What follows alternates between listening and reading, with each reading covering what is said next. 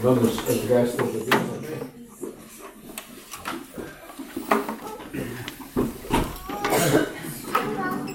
Nós, nesta tarde, Senhor, estamos gratos porque a tua graça nos basta e uh, que nós tenhamos prazer na tua presença, Senhor. Muito obrigado por, podermos falar com, com as orações de outros, mas sabendo também que de alguma forma tu fizeste chegar até nós para a nossa bênção. Mas muito gratos por isso, por aqueles que tu tens levantado para compor, para marcar uma geração com, com histórias e com vida, Senhor. Quero agradecer por isso, Pai. Muito obrigado em nome de Jesus. Amém. Amém. Semana passada nós falámos acerca da, da palavra no centro da nossa vida, não é? A palavra de Deus como, como um instrumento de mudança em nossa vida, como a parábola dos solos, que, o coração, que representa o coração humano, e falamos a importância de, de a nossa vida ser um terreno e não um caminho. O lugar onde Deus pode trabalhar. Falamos da importância também de não deixar que pedras estejam na nossa vida, coisas que bloqueiam o nosso crescimento e que a palavra possa criar raízes em nós. Falamos um pouco acerca disso, eu não vou pregar semana, o que falei semana passada. E também falamos da importância de, de, de, estar atento aos espinhos, aos amores, aos amores concorrentes ao nosso amor com Deus, que pode impedir a força da semente em nós, para que possamos ser um terreno fértil. Hoje vamos falar acerca de Cristo no centro da nossa vida, ou seja, vamos falar da centralidade de Jesus. Porque eh, hoje há um tipo de fé um pouco estranho. Eu acho que sempre houve. Eu vou evitar nomes e não vou falar de ninguém. Não vou falar de pessoas, mas não vou identificá-las. Um certo líder religioso decidiu seguir os passos de muitas celebridades que lançam perfumes com os seus nomes e agora vende a fragrância para os fiéis da sua igreja. Ele tem vários milhões. A nova estratégia da arrecadação do logo intitulado Apóstolo está sendo divulgada nos programas da igreja. Não é? Eu não sei se lançaria uma uma fragrância, não sei, eu não tenho muito, não tenho muito jeito para perfumes, não é? Por isso. Mas é estranho como as pessoas fazem negócios, não é? É estranho as coisas que se vê a realizar. Atos estranhos. Benzer objetos para levar para casa. É, coisas macabras mesmo. Numa das notícias que li também, fiéis têm sexo com o legado pastor porque faz parte de um processo de libertação de uma maldição profunda. Isto é no, no século XXI, supostamente em países esclarecidos. Será que isto é fé? E ao mesmo tempo também nós reconhecemos que é, paralelamente há muita manifestação do poder de Deus. E, e hoje, curiosamente, eu decidi falar de um, de um episódio muito interessante sobre os milagres. Os milagres que, por vezes, que vimos na altura de Cristo e que verdadeiramente eh, às vezes levou a conceitos errados sobre quem Cristo é. Para percebermos isto, para entendermos melhor e visualizarmos e vivermos a centralidade de Jesus no nosso dia, vamos ver um episódio que marcou a história de Jesus. A hora estava chegando-se em que ele iria partir, e aproximando-se daquele dia, ele estava a fazer a sua última viagem pela Galileia. Quem está a fazer o Breira Provado são os livros do Romano. Estava lá no norte, a fazer a sua viagem à volta daquele mar, onde tantas vezes andava, o mar da Galileia, e ao andar por ali, finalmente ele decidiu pegar, como costuma, em alguns dos seus discípulos, que eram três, chamados Pedro e João, sempre igual. E ele pegou neles e levou-os à parte para um monte, possivelmente o Monte Hermão, onde ele foi orar. Era, ele sabia que iria enfrentar Jerusalém, passava um tempo, poucas semanas, iria morrer. E naquela altura havia um tempo de grande oposição aos líderes religiosos. E assim pega naqueles discípulos e, e o apóstolo Pedro, muitos anos depois, uns 40, 50 anos depois, ele escreve na sua carta, ah, porque ele, diz ele, o Pedro, recebeu de Deus Pai honra e glória quando da magnífica glória lhe foi dirigida a seguinte voz: Este é o meu filho amado, em quem eu me tenho comprazido. E ouvimos esta voz dirigida do céu, estando nós com ele no Monte Santo. Por isso, Pedro estava a presenciar aquilo e relata isto 40 anos depois. Que naquela altura o Pai falou com ele. E verdadeiramente aquela história é uma história incrível. E vamos ler em Lucas, no Evangelho de Lucas, ainda que as outras três evangelhos também falam dele. Mas Lucas capítulo 9. Vamos fazer a leitura em Lucas. Lucas 9, versículo 28. Quem encontrou, diz graças a Deus. Quem não encontrou, continua à procura. Ok? Não desista. Cerca de dois, oito dias depois de proferidas estas palavras, tomando consigo Pedro, João e Tiago, subiu ao monte com o propósito de orar. Enquanto ali estava, ele orava, a aparência do seu rosto se transfigurou e as suas vestes resplandeceram de brancura. E eis que dois varões falaram com ele, Moisés e Elias, os quais apareceram em glória e falavam da sua partida, que ele estava para cumprir em Jerusalém. Pedro e seus companheiros achavam-se premidos de sono. Mas conservando-se acordados, viram a sua glória e os dois varões que com ele estavam. E ao se retirarem estes de Jesus, disse-lhes Pedro: Mestre, Bom é estarmos aqui então. Façamos três tendas. Uma será tua, outra de Moisés e outra de Elias. Não sabendo o que dizia. Este Pedro é incrível. Graças a Deus por ele. E enquanto se falava, veio uma nuvem e os envolveu. E encheram-se de medo ao entrarem na nuvem. E dela veio uma voz dizendo: Este é o meu filho, o meu eleito. A ele ouvi. E depois desta voz, Achou-se Jesus sozinho.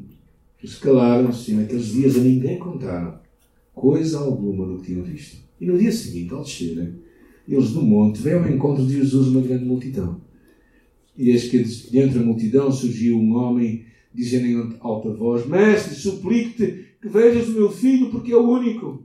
O espírito se apodera dele e de repente o menino grita e o espírito atira por terra convulsionam até espumar e dificilmente o deixam depois de o ter quebrantado. Roguei aos seus discípulos que o expelissem, mas eles não puderam. E respondeu Jesus: Ó oh, geração incrédula e perversa, até quando estarei convosco e vos sofrerei? Traz, traz o teu filho. E quando se aproximando, o demónio o atirou ao chão e o convulsionou, mas Jesus repreendeu o espírito imundo, curou o menino e o entregou ao seu pai. E todos ficaram maravilhados ante a majestade de Deus. É interessante este episódio, tem, tem três partes que eu gostaria de ver convosco. Não é? Realmente três formas de espiritualidade, três formas de um relacionamento com Deus que acontece diante deste episódio incrível que é esta subida a este monte. Não é? O que poderíamos chamar, a primeira delas, chamada a espiritualidade do monte. Isso é o que Pedro e, e, e Tiago e João vem. Eles conseguem ver milagres incríveis. Quais são os quatro milagres que conseguimos ver aqui? Primeiro, versículo 29. Qual é o primeiro milagre? Transfiguração. Transfiguração de Jesus. Jesus mudou. Jesus voltou, possivelmente, um pouquinho do seu estado original na altura do seu Pai. A sua cara mudou. Houve uma transfiguração completa. O segundo Deus é quem aparece por lá? Moisés e Elias. É Moisés que tinha o seu corpo desapareceu, diz que Deus o enterrou e Elias foi arrebatado vivo para o céu. Estavam ali Moisés representando a lei e Elias os profetas. O terceiro milagre é Deus, esse é o quarto, mas há uma aí no meio ainda, que é uma nuvem que os envolve luminosa. Ou seja, não chegou só a ver Jesus, mas há algo espetacular que está à sua volta. E para surpreender o clímax de tudo é o próprio Pai, uma voz saindo do céu que diz: Este é o meu filho amado em quem eu tenho prazer.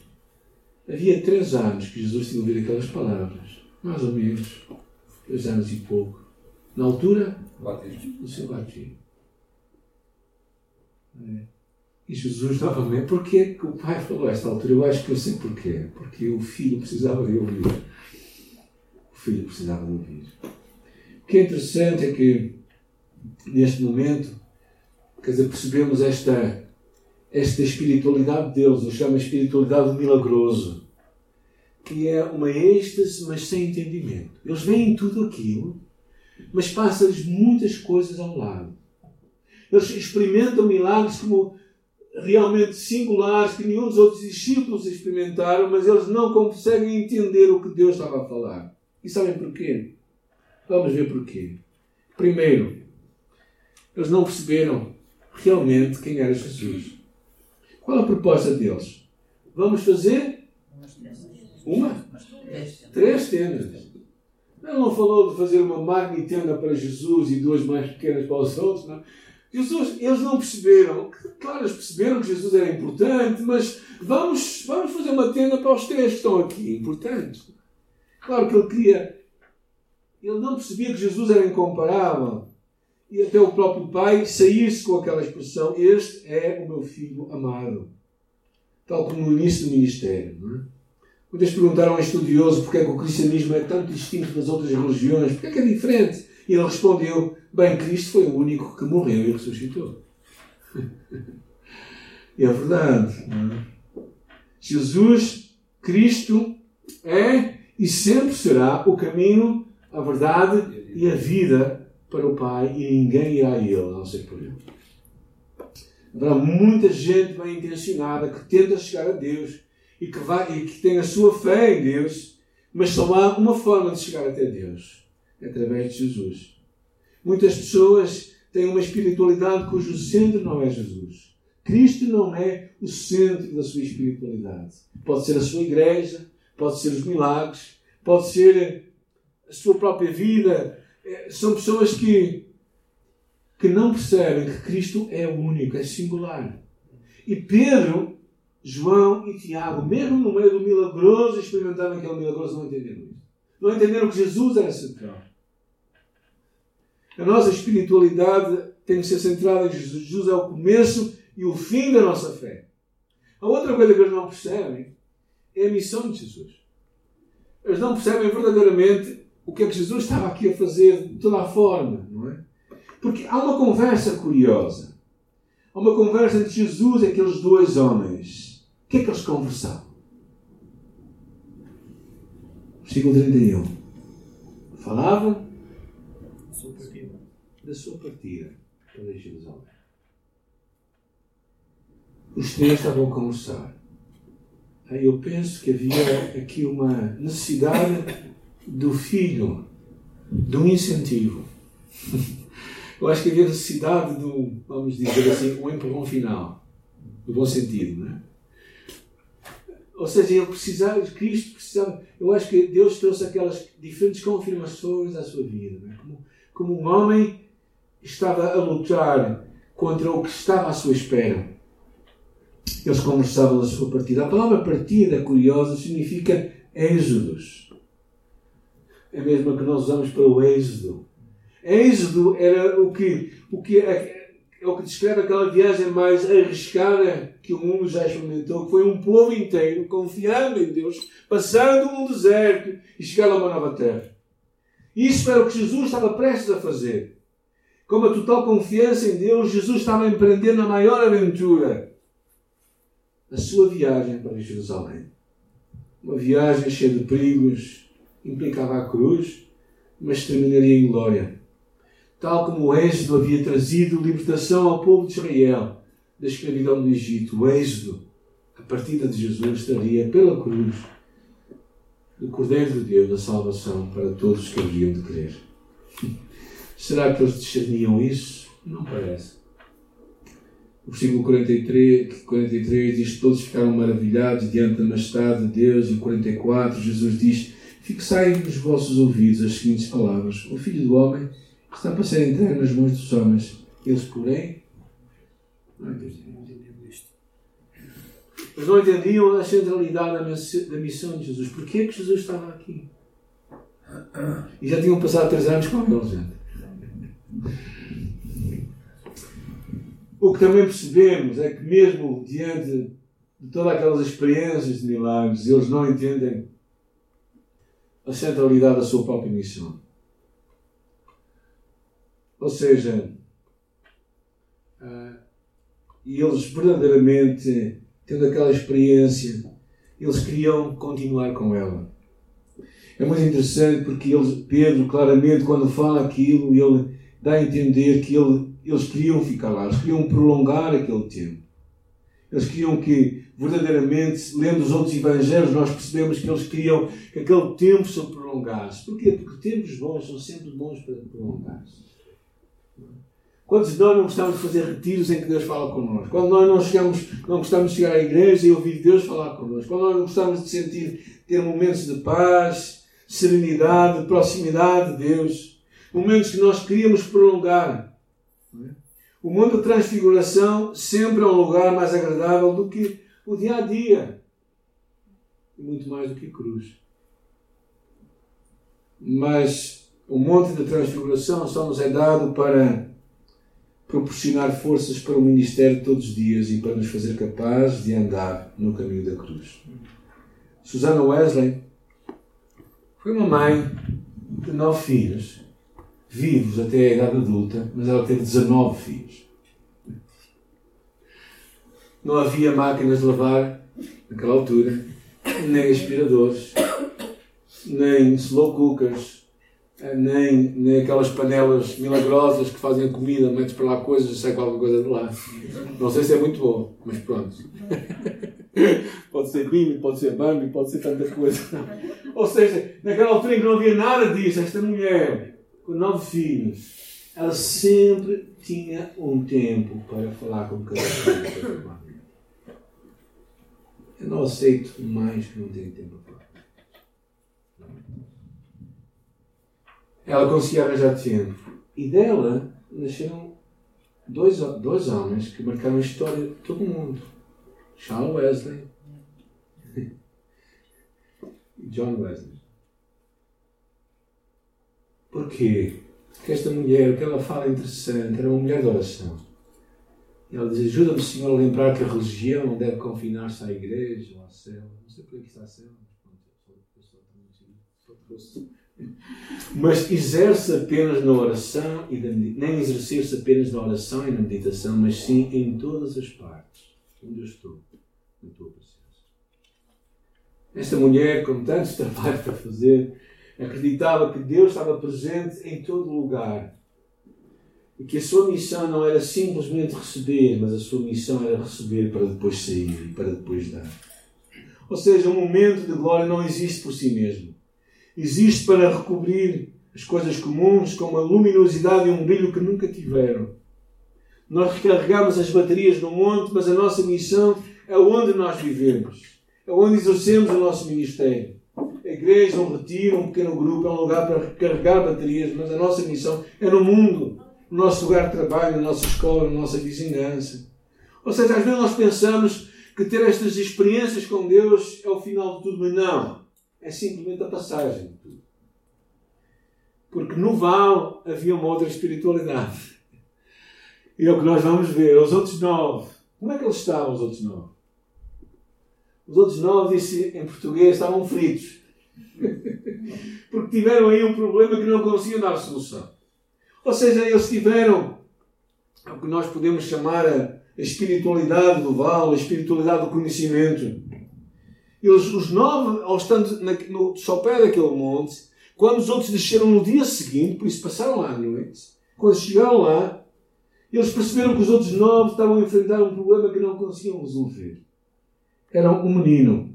Um menino que nos outros evangelhos, que nós fomos ver os três evangelhos, percebemos que não era uma criança, já seria um jovem, mas que desde criança, e dá a entender no grego, que era desde que estava no ventre da sua mãe, era uma criança perturbada, endemoniada. Onde, onde o demónio tomava conta daquela criança e levava a fazer coisas inimagináveis. Por várias vezes a morte tentou-se matar e o seu pai estava verdadeiramente aflito, aflito, aflito. É? aí aflito e pediu ajuda a Jesus. Pediu que Jesus intervisse naquela situação. Mas o que entendemos claramente é que uh, os discípulos não tinham conseguido fazer nada e Jesus, quando vê aquilo, Jesus dá aqui um grito. No, no, nos evangelhos dá entender que ele grita. O que é que ele diz no versículo 41? Ó oh, geração incrível. Por isso ele ficou compreensão profunda de que o que faltava ali era, era fé, uma fé exercida de uma forma diferente, em que o poder fosse real. Os discípulos, diz o Evangelho de Marcos, estavam a discutir com os escribas. Estavam, os escribas estavam a discutir com eles. E estavam a discutir porque é que aquilo não conseguia se fazer, não é? É interessante, porque quando Jesus pergunta ao pai da criança desde quando, ele responde desde a sua infância. E Jesus então expulsa aquela criança. Lutero, comentando a resposta de Jesus, diz assim: Eles não puderam, porque eles dizem que os discípulos não puderam, não puderam porque há demónios e demónios. Ou seja, nem toda a batalha espiritual tem o mesmo nível de resistência. E os discípulos pensam que, que simplesmente fazer o mesmo que sempre fizeram iria funcionar, porque eles tinham já expulso demónios. Quando saíram dois a dois, eles tinham feito curas, eles tinham pregado o Evangelho, eles tinham visto Deus agir. Mas aqui estava algo que eles não conseguiam fazer. Lutero diz, eu acho interessante, porque há demónios e demónios. Um nível de guerra espiritual que eles não estavam habituados. E o poder que eles precisavam de ter era um poder que vinha por uma vida de oração e jejum. E quando entrou em casa, os seus discípulos lhe perguntaram à parte: por que nós não podemos expulsá-los? Diz o Evangelho de Marcos. E disse-lhes: esta casa não pode ser com coisa alguma a não ser com oração e jejum. Ou seja, não há forma para tu e eu contornares uma vida de intimidade com Deus. Não há forma para tu e eu estarmos chegados a Deus a não ser por uma vida de oração, a proximidade dele. E há alturas em que, quando, quando a luta é maior, há alturas em que nós temos que entender que o jejum é uma ferramenta para ti e para mim nos nossos dias. Jesus disse que quando o noivo fosse retirado, então ele jejuaria. O noivo já foi retirado? Não. Já foi, Jesus já foi retirado? Já foi. Naquela altura ele foi retirado. Ele vai voltar outra vez. Então, este é o período em que nós temos. Um período para buscarmos a Deus. Às vezes não basta. Não basta estarmos mais ou menos. Não basta sabermos coisas. Temos de passar à ação. O conhecimento não é tudo. A discussão não é tudo. Verdadeiramente, precisamos de sair. Precisamos de ir lá fora encontrar as pessoas, porque é onde elas estão.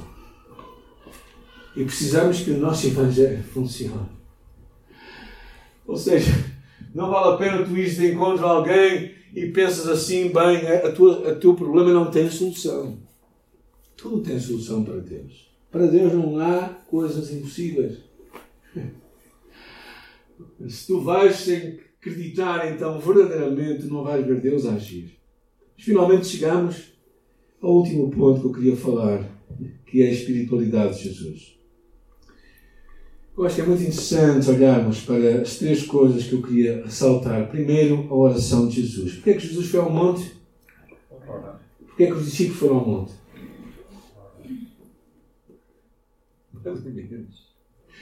o que, é que está, o que é que acontecia com os discípulos? Versículo 32. Eles estavam premidos de sono. Vocês acham que Jesus não estaria perdido com sono? Eu também acho. Quem é que estava à frente da batalha sempre? Quem é que estava a andar para a frente sempre com, com o barco? Era Jesus. Jesus estaria arrebentado. Mas Jesus sabia que a oração é essencial para a vida. Porque ele orou, aconteceram coisas incríveis. O rosto mudou, a glória de Deus desceu sobre ele. Se queremos ver Deus agir a nosso favor, nós temos de orar porque ele orou, o Pai o preparou para a cruz. Antecipa o Filho o grande momento da sua vida. E dá uma experiência de glória antes de vir aqui à Terra. E dá uma conversa singular com aqueles dois homens, Elias e Moisés. Seria tanto de ouvir aquela conversa. Eu estou certo que quase foi isto. Elias e Moisés a conversarem com Jesus, dizer: Jesus, vai não passe em frente. Se fosse nos dias de hoje, assim, estamos juntos. Eu acho que eles os encorajaram para a cruz. Porque Jesus estava a sentir naquele momento. E naquela altura, porque Jesus orou. Interessante isto, porque às vezes nós, nós esquecemos isso, esquecemos a necessidade de estarmos despertos. Senhor, mantém-me sempre acordado diante de Ti. Alguém disse, escreveu, achei muito interessante isto. Nos momentos decisivos da vida, Jesus reconhece a necessidade de direção e orientação do Pai. Ele sabia que em tudo e ele necessitava da aprovação do Pai.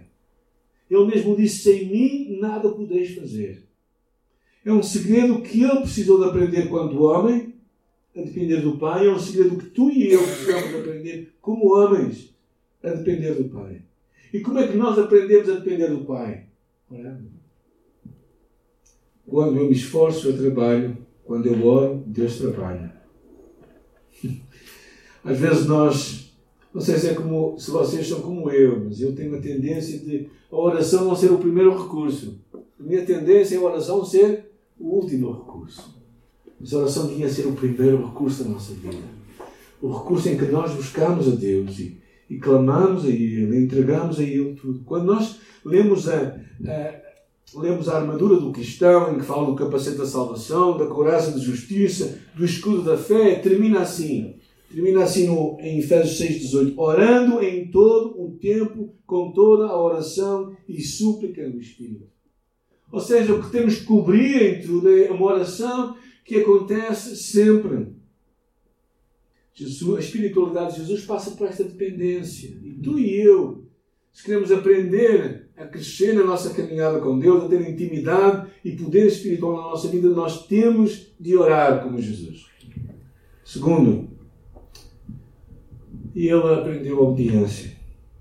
Uma das diferentes supremas, uma das diferenças supremas entre Jesus e nós, um dos factos que Jesus fazia sempre é que ele sempre procurava, Pai, o que queres que eu faça? E nós sempre dizemos o que é que queremos fazer.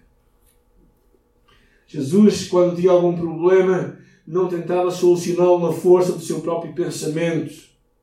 Não nem procurava conselhos humanos. Não. Ele procurava um lugar solitário e procurava Deus. A agenda de Jesus com Elias teve a ver com aquela partida. Mas é interessante como vemos, depois deste encontro, ele diz no 44, 45 que ele estava resoluto para ir para lá, que ele iria morrer entregue nos muitos homens. Mas vejam o versículo 51. Alguém pode ler o 51? E aconteceu que, completando-se os dias para a sua assunção, manifestou o firme propósito de ir a Jerusalém. Em algumas versões dizem que no seu semblante se via o propósito de ir para Jerusalém. Na sua cara. Vemos isso logo a seguir também.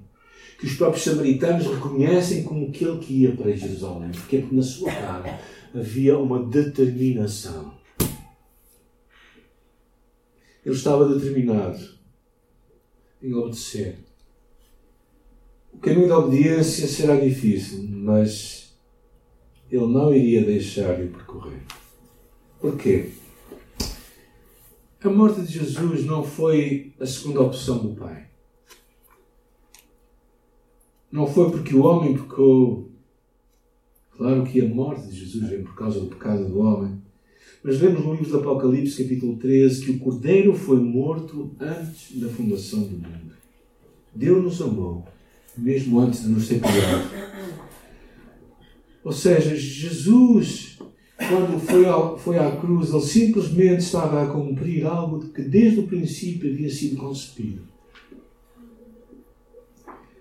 E a obediência muitas vezes nos vai levar por caminhos difíceis, por caminhos que nós não gostaríamos de trilhar. E finalmente, Jesus tinha poder para cumprir a sua missão. Ou ao final da sua missão, encontra-se entre aqueles que não conhecem a Deus, que vivem vidas miseráveis, que estão debaixo da opressão de demónios, que se encontram afligidos por dúvidas, por dívidas. Porque o mundo onde tu estás, onde nós passamos, é simplesmente um lugar de passagem para depois podermos fazer a nossa missão lá fora. Eu ontem fui muito abençoado por um, um WhatsApp que recebi à noite. Eu raramente vejo, particularmente, vídeos, mas decidi ouvi-lo. E a história era uma história de duas famílias. Agora, o pessoal de manhã vai me desculpar porque eu estive a ouvi-lo outra vez, então há pormenores ligeiramente diferentes. Eu sou muito mal para pormenores quando tenho que ler várias vezes. Duas famílias que no século XX, no princípio do século XX, em 1921, saíram da Suécia. Eles eram parte de uma igreja, dedicados na sua igreja. E saíram como missionários para, para o interior de África. Chegaram ao Zaire, ao Congo, naquela altura do Congo belga, e, e entraram pela mata adentro, algumas delas abrindo a mata com as suas katanas para poderem entrar até procurar as aldeias não alcançadas. Nas primeiras aldeias realmente eles não os receberam, e então eles tiveram que avançar, até que um deles ficou numa, num posto de missão. E uma das famílias seguiu avante. E chegando a uma certa aldeia, nem, nem, nem mesmo na aldeia eles deixaram de dormir. E então ele saiu para fora da aldeia, e lá fora construiu uma, uma cabana em barro onde tinha a sua família, o seu filho. E naquela altura ela, eles começaram assim, na aldeia foi dada uma ordem que ninguém poderia ir ter com os missionários, a não ser uma criança que ia lá vender ovos e galinhas.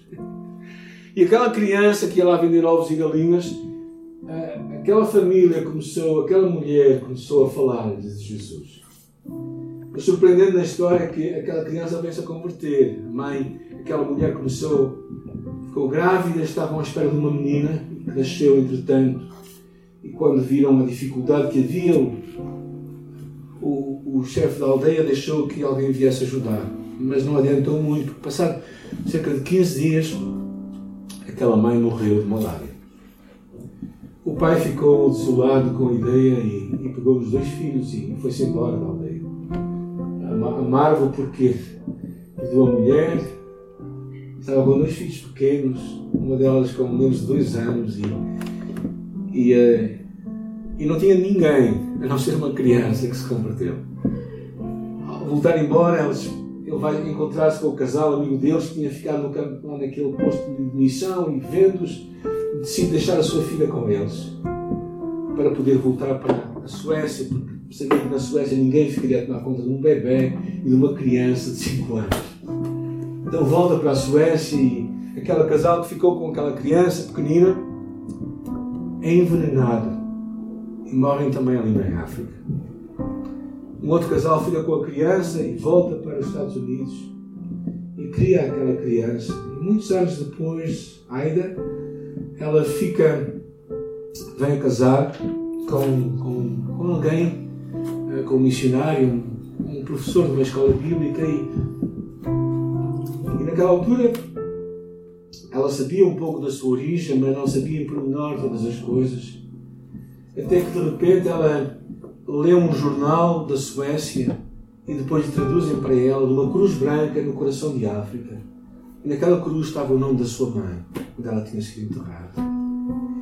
E aquilo traz ao seu coração o desejo de, de encontrar a sua história. É? E passado quando eles fazem 25 anos de casados, um amigo juntam-se e permitem que eles, que, ela, que eles cheguem até à Suécia para, para que ela conheça o seu pai. Ela vai à procura do seu pai, encontra o seu pai, vem casado outra vez, entretanto a sua, sua segunda esposa tinha morrido, mas tinha ficado quatro irmãos.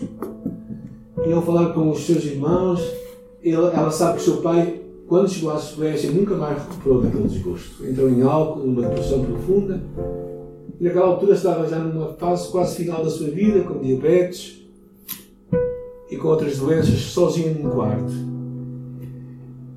E os irmãos disseram: Vai, mas não lhe fales, nem, nem penses falar de Deus, porque se falares de Deus, ele vai te amaldiçoar. E ela, ela vinha tão longe, como é que não iria falar de Deus? É? Quando ela chega àquele quarto, a irmã que ela levou lá dentro diz: Está aqui a Aida. E o pai se volta para ela e lhe diz: Eu nunca te quis abandonar. E então ela conta, entretanto, o que tinha ouvido. Tinha ouvido falar que aquela criança que se tinha convertido tinha sido professor de uma escola. E naquela escola, entretanto, levou a que pessoas se convertessem e a aldeia se convertiu. E naquela altura havia mais de 600 pessoas naquele lugar por causa do testemunho dos seus pais.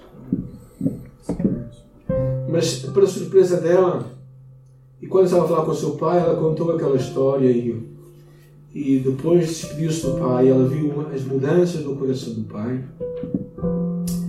E diz que quando ele morreu, umas semanas depois, ele terminou falando em Swahili, a língua que tinha aprendido lá em África. Mas, no entretanto, quando ela volta para depois para os Estados Unidos, depois a uma conferência na Inglaterra, e na Inglaterra, numa conferência, encontra alguém que estava a representar as igrejas do Zaire. 100 mil cristãos haviam naquele país, naquela altura já. E ao, ao aproximar-se dele, ele, ele começa-lhe a perguntar, ela pergunta-lhe a ele se ele conhecia, conhecia aquela aldeia. E aquele rapaz diz: Eu sou esse menino. E o que é impressionante na história é perceber que depois ele diz assim: lá na tua mãe é a mulher mais famosa naquele lugar, porque ela deu a sua vida para que nós tivéssemos pessoas. Quando nós percebemos, às vezes, isto aconteceu há uns anos atrás, quando nós percebemos, percebemos que a missão não é necessariamente um lugar confortável, muitas vezes. Há histórias que são assim, não é? Há outras histórias de maior poder em que nós não temos que passar por estes sofrimentos. Quando olhamos para Jesus, nós percebemos isso. Que Ele nos convida também a uma vida de oração, a uma vida de obediência e a uma vida de missão. Porquê? Porque Deus está à espera que tu e eu possamos conhecê-lo. Quando Cristo é o centro da nossa vida, tudo faz diferença. Eu acho que os discípulos, quando no final perceberam isto, é interessante, quando eles dizem Jesus, nós estamos dispostos a morrer como tu vais morrer, a ter o batismo que tu, que tu tens. Mas ele diz: Bem, vocês também vão, vão receber esse batismo, não é? Vocês querem, vocês também vão morrer, como eu espero, como eu também irei morrer. Mas, verdadeiramente, eles, quando perceberam a centralidade de Jesus, então tudo mudou. Tudo mudou e daqueles homens que estavam a fugir para salvar a sua vida, passaram ousadamente pregar a mensagem de Cristo.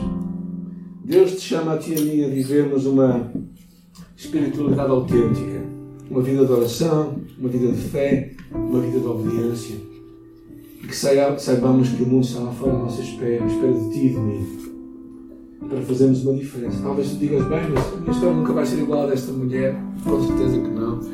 Mas não importa Deus nos dá a tua história. A tua história é singular, é única. E pela tua vida tu vais tocar pessoas que talvez tu nunca venhas a saber. Nunca venhas a saber. A minha esperança também, às vezes, quando nós pregamos o Evangelho, quando nós partilhamos a nossa fé, é o que Deus vai fazer sem nós vermos com os nossos olhos. E por isso eu, eu oro que o Senhor te traga a ti um espírito de fé, e percebas que os milagres são bons, todos nós queremos vivê-los, mas nós precisamos de compreender melhor o que é o Evangelho. O Evangelho é Cristo. O Evangelho é a missão de Jesus. O Evangelho é a nossa missão. O Evangelho é a disposição para, para tomarmos a nossa cruz dia após dia e seguirmos a Cristo. E para, se calhar, por vezes, sermos surpreendidos com histórias como esta glória de Deus. Amém? Oremos. Nesta noite, Senhor, eu oro que tu nos dês um espírito de um espírito de vida, Senhor, um espírito de, de fé, de perseverança, um espírito que consegue ver além das nossas próprias vidas e que acredita no poder da palavra que é lançada na terra, que vai dar fruto a 30, a 60 e 100. E Senhor, eu oro, Pai, que nós não não permitamos que as mentiras de Satanás nos desviem, nos desviem do teu caminho, nos desviem da cruz, nos desviem de uma vida de obediência, de uma vida de fé, de uma vida com propósito. não necessariamente uma vida de conforto. Nós te louvamos também pelas histórias que trazes para nós, as marcas, os marcos da nossa vida, para nós guardarmos em nosso coração. E que tu és o mesmo Deus ontem, hoje e para sempre. E um dia nós poderemos ver-te a ti e saber que todo o nosso trabalho não foi. E de ti ouviremos umas simples palavras. Nem está ser bom e fiel, foste fiel no pouco, sobre muito te cura. Permite que tu nos coloques onde nós possamos ser fiéis pela nossa vida. Toquemos outros com o teu amor e com a tua graça. Pedimos isto por causa de Jesus, nosso Salvador.